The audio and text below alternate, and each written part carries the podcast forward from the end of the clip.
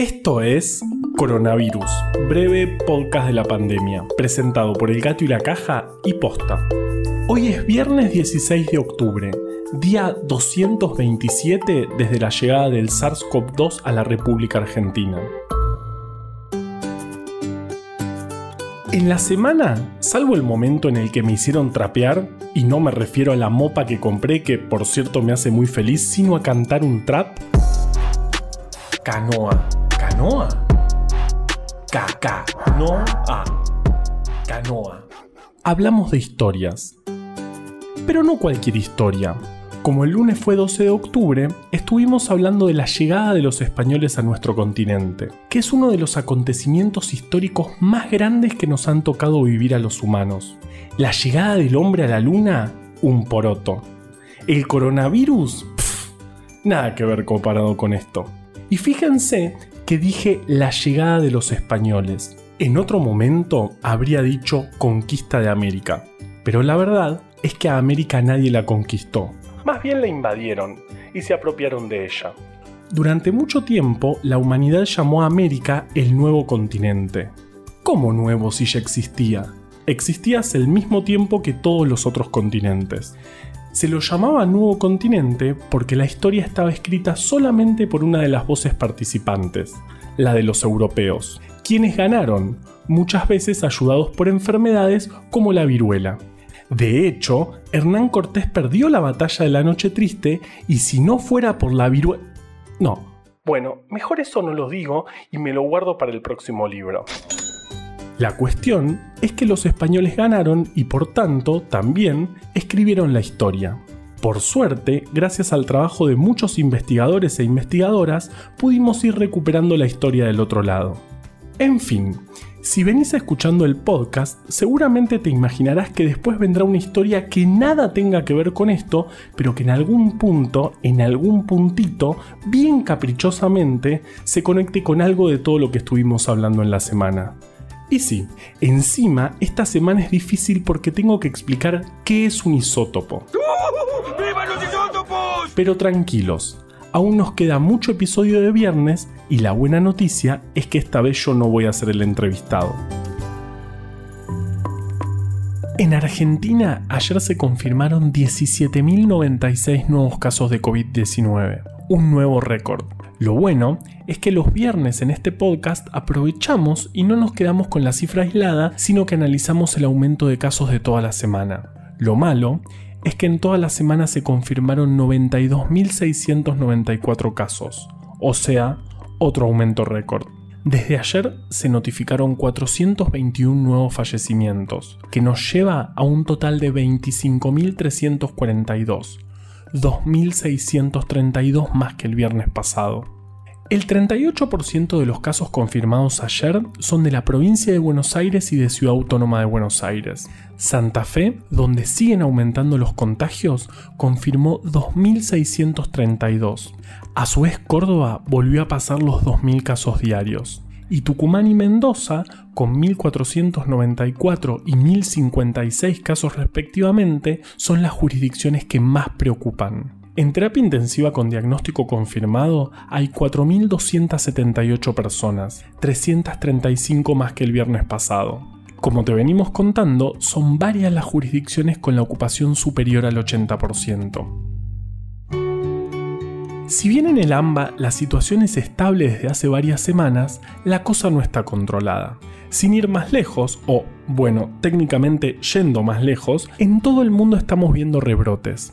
De todos modos, en Cava, desde el miércoles, están abiertos los shoppings de 12 a 20, con límites en la cantidad de gente que puede entrar a la vez. Aunque no se vieron grandes aglomeraciones, es importante que no vayamos todos juntos.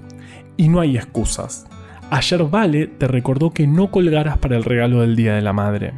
También en la ciudad se habilitó la educación presencial en espacios abiertos para ciertos alumnos que habían perdido contacto o que están en los últimos años. Veremos cómo evolucionan estas aperturas con el correr de los días.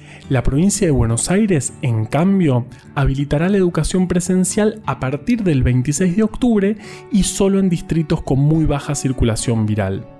Todo esto suena trágico, lo sé, Estamos en un momento difícil de la pandemia y de nuevo la situación está lejos de estar controlada. Pero recordemos que se están estudiando cientos de candidatos vacunales y también terapias específicas. Así que no perdamos las esperanzas. Hablando de eso, Vale tiene una entrevista muy interesante.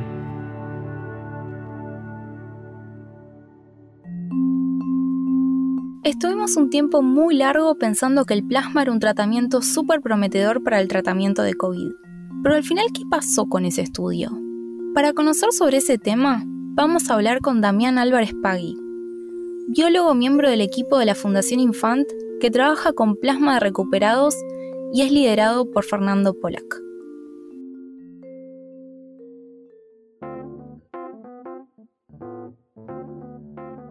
Argentina es un país pionero en el tratamiento de plasma de convalecientes de diversas enfermedades. ¿Cómo fue el proceso de investigación sobre el plasma de convalecientes en COVID? O sea, ¿cómo surgió la idea y cómo fue que la desarrollaron? Eh, el estudio, a ver, eh, justamente como vos decís, eh, el tema del estudio del plasma surgió en muchos lugares al mismo tiempo. Mucha gente trató de arrancar con eso. Porque justamente al no tener una vacuna disponible, ¿qué hace una vacuna? ¿O qué hace la exposición a un patógeno? Uno se enferma, con en este caso de un virus, o se vacuna, y cualquiera de las dos cosas lo que hace es, en principio, el objetivo final de eso es poder generar anticuerpos. Esos anticuerpos servirían para una futura exposición a un patógeno. La diferencia entre el virus y la vacuna es que la vacuna te permite generar anticuerpos sin vos sufrir los síntomas de la enfermedad, porque en general las vacunas son o una parte del virus o un virus, lo que se llama atenuado, que es un virus que está medio atontado y no genera enfermedad, o virus inactivado. Entonces, al no haber vacuna y al no querer que la gente se exponga al virus, lo que uno hace es tratar de hackear ese sistema. El sistema es, te enfermas, te recuperas, generas anticuerpos. ¿Cómo lo hackeas? Bueno, la forma de hackear eso es, si alguien ya se enfermó y ya se recuperó, quiere decir que esa persona ya generó anticuerpos. Entonces, como no hay una vacuna para que una persona genere sus propios anticuerpos, el truco es, vamos a buscar gente que se enfermó y se recuperó, que esa gente suponemos que tiene que tener anticuerpos en la sangre, le sacamos sangre a esa gente, separamos los anticuerpos de todo el resto y a las personas que están enfermas le ponemos esos anticuerpos que sería como imitar el efecto de que alguien ya se vacunó o ya se expuso. Ahora, dentro de todos los estudios que hay de plasma, en general la mayoría de los estudios usan, estudian lo que se llama el uso compasivo del plasma. ¿Qué quiere decir eso? Si alguien se enferma y llega a generar sintomatología grave, se trata de pasarle los anticuerpos al plasma de, de, donantes para ver si se puede mitigar o paliar esos síntomas graves que esa gente tiene. De eso hay un estudio que el Hospital Italiano publicó los resultados hace más o menos dos semanas o tres semanas, que es el primer estudio de lo que se llama aleatorizado y doble ciego, que eso quiere decir que es un estudio muy serio en el cual hay casos y controles, después si querés te, puedo contar bien eso, en el que muestran que no hay evidencia de que efectivamente el uso compasivo funciona. O sea, si una persona llegó a tener síntomas graves, la evidencia que hay ahora disponible es que vos a esa persona pasarle plasma puede pasar que mejore o no mejore, pero la realidad es que aparentemente el plasma, cuando vos ya llegaste a tener síntomas graves, aparentemente no tiene la función que uno quisiera que tenga. Por otro lado, el estudio que estamos haciendo nosotros, y algunos otros grupos están tratando de hacer algo parecido, es ver qué pasa con el uso temprano. ¿Qué quiere decir eso? A diferencia del uso compasivo, que es vos ya estás grave, vemos si te podemos arreglar, que la respuesta parecería ser que es no. Obviamente esto siempre, este digo parece ser porque lo ideal sería replicar esto para que muchos lugares distintos que no estén interactuando entre sí lleguen todos a la misma conclusión y se valide. Ahora, lo que estamos haciendo acá es otra cosa, que es, a vos te diagnostican que tenés COVID. Bueno, ¿qué pasa si vos tenés una respuesta temprana? O sea, te pasamos los anticuerpos apenas está diagnosticado para prevenir que llegues a desarrollar sintomatología grave. O sea, a diferencia del uso compasivo, no es llegar a estar grave y después vemos si te arreglamos, sino es evitemos que llegues a llegar a sintomatología grave. Ese estudio todavía está andando, eh, seguimos reclutando gente, eh, porque todavía no tenemos el resultado de eso. No lo tenemos, no lo tenemos. La realidad es que no lo tenemos, pero le tenemos cierta fe que, es posible que funcione. A diferencia del uso compasivo, que en principio no, estaría teniendo el efecto como quisiera. ¿Y cómo viene eso? O sea, ¿hay algún tipo de resultado preliminar ya sobre este estudio que están haciendo? Digamos, lo que uno hace con eso, justamente, como es un estudio doble ciego, eh, ni los médicos ni los pacientes saben que se está suministrando. ¿Y eso por qué se hace? Para evitar cualquier tendencia, cualquier sesgo, cualquier efecto placebo, que alguien eh, se convenza de que eso le tiene que andar o no, o que un médico o investigador trate de, forzar algo. O sea, para evitar todo ese tipo de cosas, los resultados, o sea, el, el match de quién recibió algo y cómo le fue, si le fue bien o mal, ahí no lo tenemos nosotros. O sea, yo no te puedo decir, mira, va bien o va mal. Lo que sí se hace es cada tanto hacer una evaluación intermedia, o sea, se para, hay una tercera persona, como si fuera un auditor, que no es ninguno de nosotros que evalúa, y en base a esa, evaluación que se hace intermedia de los resultados, si, si, por ejemplo, suponete que la evaluación intermedia es, che, mira, a toda la gente que le pasaste plasma se murió. Uno ahí diría, paramos el estudio, porque el plasma te está haciendo mal, ¿se entiende? Si esa evaluación intermedia no te da eso, pero te da que hay alguna tendencia que si bien no es lo que se dice estadísticamente significativo, o sea, no es clarísimo que funciona, pero hay una tendencia que si uno tuviera una mayor cantidad de personas para evaluar, entonces sí el estudio, o si una evaluación te dice, no, mira, da igual, ahí se cae. Nosotros tuvimos ya un par de evaluaciones de estas intermedias y seguimos reclutando. O sea que estamos tratando de ver si podemos llegar a tener un resultado que uno diga, mira, estadísticamente, con una probabilidad de tanto, podemos demostrar que el plasma es eficaz en tal porcentaje. No llegamos ahí todavía, estamos en eso. Y con respecto a esto que me estabas contando sobre el plasma de convalecientes, pero en etapas más avanzadas. Sí, el uso, el uso compasivo se llama eso, sí. ¿Y cómo podría explicarse que no funcione? O sea, ¿hubo alguna enfermedad en la cual se probó el uso de plasma y no funcionó?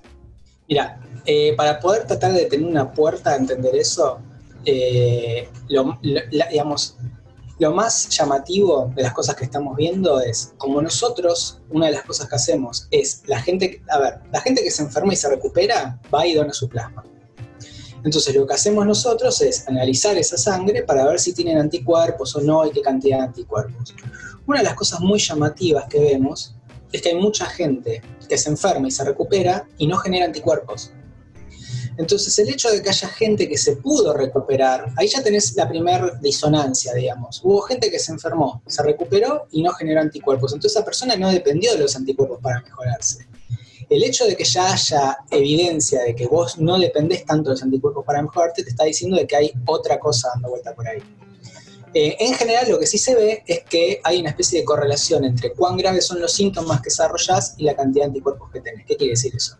La gente que tiene enfermedad, lo que se llama sintomático, o la cursa con síntomas muy leves, eh, en general termina resolviendo la enfermedad sin generar anticuerpos. Y los que la pasan muy mal, o sea, los muy severos, esos en general tienen muchos anticuerpos. Ahora, la pregunta es cómo. Bueno, para poder hablar de eso habría que entender por qué los anticuerpos tienen un rol tan importante en, toda esta historia. Y la realidad es que los anticuerpos son las dos cosas, son muy importantes en el sistema inmune, pero además son medio un fetiche nuestro porque son fáciles de medir. Dentro de toda la, batería de armas que tiene el sistema inmune para, para pelear con un patógeno, los anticuerpos son muy fáciles de medir. Se necesita, se puede medir con cosas muy baratas, mientras que hay otras formas de digamos, otros componentes, otros actores del sistema inmune, que son más complejos de, poder determinar tan rápido y tan fácil como los anticuerpos. Los anticuerpos se miden por ELISA, se miden con, métodos muy baratos y muy fáciles. El resto no.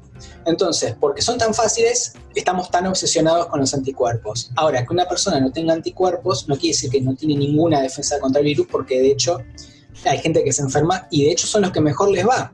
Lo que te está diciendo eso también es que esas otras formas de, pelear contra el virus, tal vez están muy bien y la gente termina recuperándose sin tener que recurrir a que aparezcan los anticuerpos. Entonces, medio como que hay, hay, todavía no se sabe bien, pero hay mucha evidencia de que este tipo de cosas, a ver, cosas que sí se saben, que el sistema inmune tiene muchos actores, eso lo sabemos. Ahora, ¿Por qué no la correlación no es perfecta con respecto a si los anticuerpos son lo que te curan o no te curan? Eso todavía hay un par de cosas que tenemos que terminar de, entender. ¿Tienen algún otro proyecto aparte del de plasma en el laboratorio? Bueno, relacionado a COVID, lo que tenemos es, por ejemplo, eh, Mauricio Caballero, que es un médico pediatra que trabaja acá en Infant. Él, por ejemplo, tiene un proyecto que es de mortalidad de COVID en el cual estamos participando. Básicamente, eh, acá en Fundación Infant hay pediatras, neonatólogos, biólogos, bioquímicos, todos colaborando dependiendo cómo es el proyecto.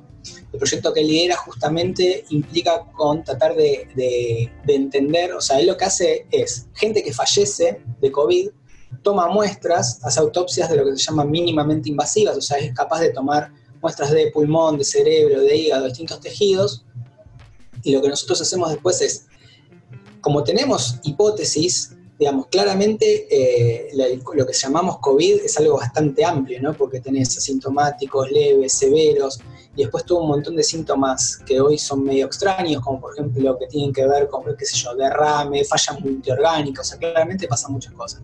Entonces la, la idea de ese estudio es, a partir de las muestras de los pacientes que fallecieron, estudiarlas para tratar de entender cuáles son las bases moleculares, o sea, las bases, las causas últimas de todo eso y ver si todo es lo mismo o si podemos identificar cuáles son las distintas causas que hacen que haya gente que tenga esta sintomatología tan severa. Ese es uno de los proyectos que también tenemos relacionados con COVID.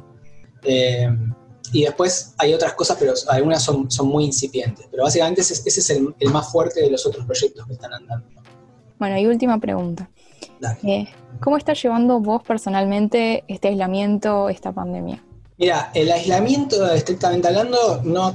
A ver, como nosotros venimos a trabajar en todo este intervalo de tiempo de cuarentena, tan aislado no tuve. Sí me enfermé de COVID, digamos, cuando uno se expone y sale a trabajar y está en toda esta movida. Eh, me enfermé, tuve síntomas leves, pero me paseó por todos lados, o sea, dolor de cabeza, todo, dolor de garganta, dolor de cintura, eh, problemas estomacales, o sea, todo, todo, todo leve. Eh, y obviamente eso viene asociado al miedo de no solamente de que me pase a mí, sino mi mujer, mi hijo, digamos, convivimos. Entonces, por un lado está toda esa cuestión de ojalá no me infecte y una vez que te infectas, el miedo pasa a ser ojalá no, yo no infecte a nadie más o que a nadie de mi entorno le, le, pasa algo grave. Eso, es como la primera cosa con la que uno tiene que convivir. Y después, eh, llega un momento, o sea, parte de, de, medio estar en el tema es que hubo muchas veces que yo escuchaba frases medio optimistas que no las compartía. Entonces, cuando al principio todos decían, bueno, por ahí dura 15 días, dura dos meses, o, o cosas como el estilo, bueno, pero probablemente para septiembre, cuando el invierno pase, esto va a haber terminado. Como yo nunca compartí ese optimismo, creo que eso fue bueno porque no me pasó eso de, de tener una esperanza de que algo fuera a resolverse rápidamente y después deprimirme, ¿por qué no? Sino que siempre tuve una visión un poquitito pesimista en el sentido de que iba a ser largo. Pero ahora yo creo que efectivamente hay un horizonte, en algún momento del año que viene probablemente haya una o más vacunas disponibles dando vuelta. Eh, y si bien no creo que eso quiere decir que el año que viene se termina, creo que psicológicamente ayuda bastante pensar, bueno, o sea, hay un plazo, en algún momento esto está que digamos en marzo o abril no, no estaba eso. Entonces, llevándolo ni pesimista ni optimista, lo más realistamente posible.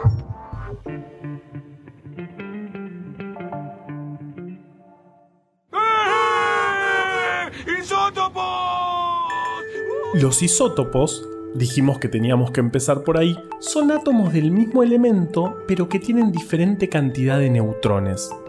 En realidad, Ahora que lo pienso, deberíamos empezar por los átomos. Los átomos son la mínima unidad que compone la materia. Va, eso no importa tanto. Lo que sí importa para este episodio es decir que están compuestos por tres cosas distintas.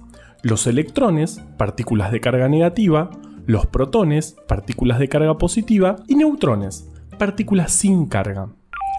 Ahora sí, entonces, los isótopos son átomos de un mismo elemento de la tabla periódica que difieren en la cantidad de neutrones que tienen. Por ejemplo, el uranio puede ser uranio 235 o uranio 238. 238. Este número, que se llama número másico y ojalá se llamara número mágico porque sonaría muchísimo mejor, indica la suma de los protones y neutrones que tiene cada elemento. En el caso de los isótopos, lo que hace cambiar el número másico es la cantidad de neutrones. La diferencia entre uranio 235 y uranio 238 son 3 neutrones. Muchas veces este desbalance hace que los isótopos tengan un exceso de energía que los hace inestables. A esos los llamamos isótopos radioactivos. Bien, además de aprovechar para recomendar el libro sobre la tabla periódica del gato y la caja, que es realmente hermoso, Es todo marketing eso. explicamos un concepto que nos va a servir para lo que sigue. Lo interesante es que, espontáneamente, un isótopo puede perder algunos neutrones hasta convertirse en otro. De hecho, en la naturaleza suelen convivir distintos isótopos de varios elementos. En esa pérdida de neutrones se libera energía mediante un proceso que se conoce como decaimiento. Lo genial es que el decaimiento es estable en el tiempo y está muy bien determinado, algo que le fue realmente muy útil a la ciencia.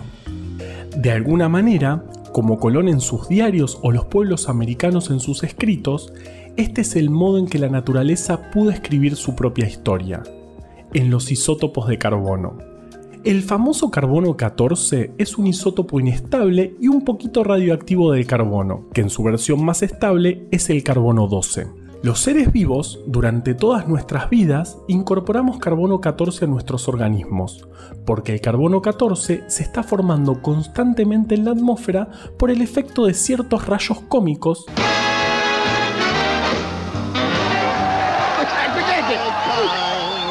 ¡Primer acto! ¡Alberto! Le ofrece fuego a una señorita. Segundo acto. Alberto le ofrece el asiento a una señora del tren. Tercer acto. Alberto le ofrece un ramo de flores a su mamá. ¿Cómo se llama la obra? No sé cómo se llama. ¡Alberto! ¡Corté!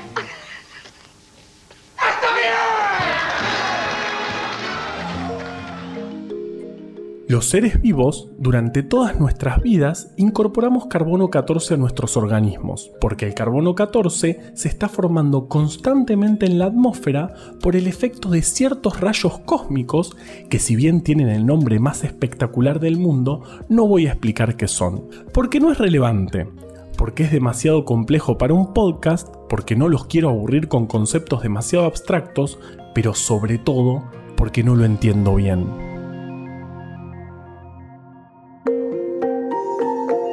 Importante es que estos rayos permiten que de todo el carbono que hay disponible se forme un porcentaje de carbono 14 en la atmósfera, la misma atmósfera en la que todos los seres vivos respiramos, lo que, a su vez, hace que todos los seres vivos, que estamos hechos de carbono, incorporemos carbono 14 en nuestros organismos a lo largo de nuestras vidas.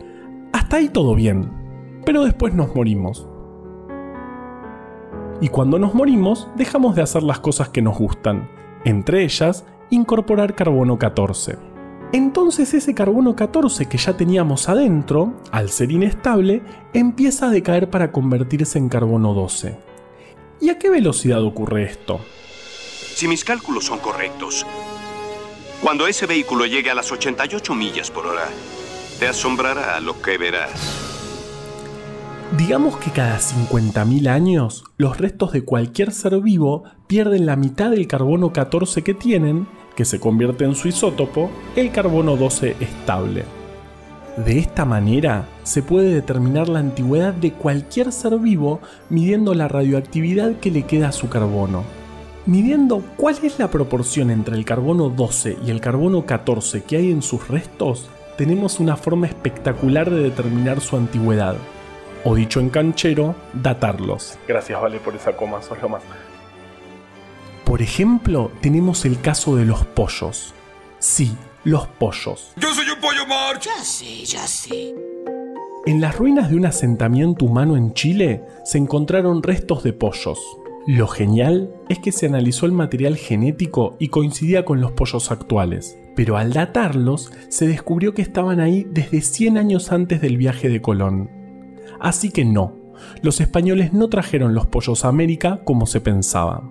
Pero hay un problema, obvio. Esta técnica asume que la cantidad de carbono 14 en el ambiente es constante en el tiempo y en el espacio. Y esto no es así. Por ejemplo, el consumo de combustibles fósiles y las pruebas de bombas nucleares que se pusieron de moda junto con las camperas de cuero y los vestidos acampanados alteraron la cantidad de carbono 14 en la atmósfera.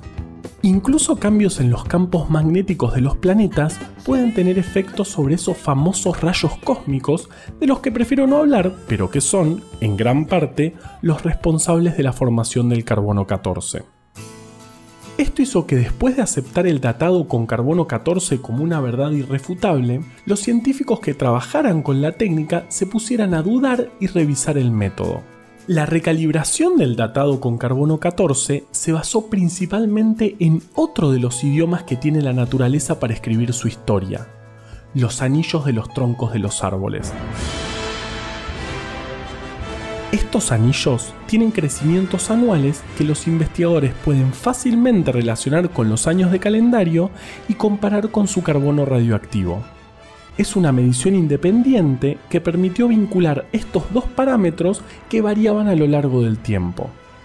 El problema es que el árbol más antiguo en el que se pudo hacer este análisis se remonta a solo 5.000 años atrás, por lo que hubo que buscar otros métodos. ¿Y todo esto a qué va? ¿Cuál es el punto, Carballeda? Bueno, el punto es que después de muchos años de investigar, discutir y probar alternativas, este año en el medio de una pandemia que quizás en el futuro alguien date con carbono 14, se publicó finalmente una nueva curva de calibración para el datado de carbono 14. Esta curva se llama INTCAL 20, porque la desarrolló el International Calibration Working Group en el 2020, aunque podrían haberle puesto un nombre mejor, de nuevo, digamos todo. La técnica se basa en el estudio de estalagmitas encontradas en una cueva en China en 2018. Lo genial es que estas estalagmitas tienen 55.000 años y por su composición se pueden datar tanto con carbono 14 como con otros métodos, dando una nueva medida independiente. Ahora sí se pudo recalibrar la curva, pero bastante más atrás en el pasado. Gracias a esto, se pudo determinar que probablemente el primer resto de Homo sapiens en Eurasia es mil años más joven de lo que se pensaba, lo que tiene un impacto bastante importante en el estudio de cómo los humanos fueron poblando el mundo luego de salir de África, e incluso, algo que tal vez le suene de algún lado, la llegada de los humanos a América. La verdadera, no la de 1492. Va a dejar de fascinarme la necesidad que tenemos de vivir reescribiendo la historia. Algunos lo hacen cuando la historia simplemente no les gusta. Esa necesidad de estar siempre un poquito más cerca de la verdad es tan poderosa que hemos aprendido a leer todo tipo de señales.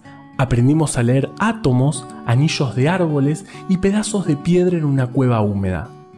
Aprendimos a aprender. ¿Qué pasó con que no podía intervenir en los sucesos del futuro ni alterar el curso del tiempo. Bueno, es mi vida. ¿Por qué no? Lo que no aprendimos es de dónde vienen los rayos cósmicos. Son algo así como partículas subatómicas que pegan a gran velocidad. Pero ¿de dónde vienen, eh? ¿De dónde? Me vuelvo loco. Uy, loco, mira ese perro Doberman volando, loco. No se puede creer.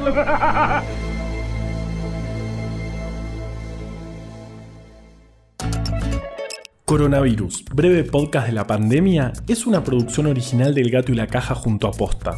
Si vas a compartir un audio, que sea este. A la desinformación le tenemos que ganar en su cancha. Ayúdanos a que Breve Podcast llegue a todos lados. Este podcast lo podemos hacer gracias a bancantes. Ayúdanos a bancar estas iniciativas en elgatoylacaja.com barra bancar. Si querés leer más historias como estas, conseguí Breve Atlas Anecdótico de la Ciencia en elgatoylacaja.com barra tienda. Escucha todos los podcasts de Posta en posta.fm también puedes encontrarlos en Spotify, Apple Podcast y tu app de podcast favorita. En la coordinación general de este podcast estuvo Nahuel Ugacio. Entrevista desde el armario, Valeria Sanabria. Nuestro invitado de hoy, Damián Álvarez Paji. Producción por posta, Lucila Lopardo, Luciano Banchero y Diego del Agostino. En la edición, Leo Fernández. La identidad visual del podcast es de Belén Kakefuku. Este episodio fue escrito por Juan Cruz Balián, Valeria Sanabria, Ezequiel Calvo, Florencia Fernández Chape y por mí. Yo soy Juan Manuel Carballeda. Usa tapaboca, mantén la distancia y nos escuchamos el lunes.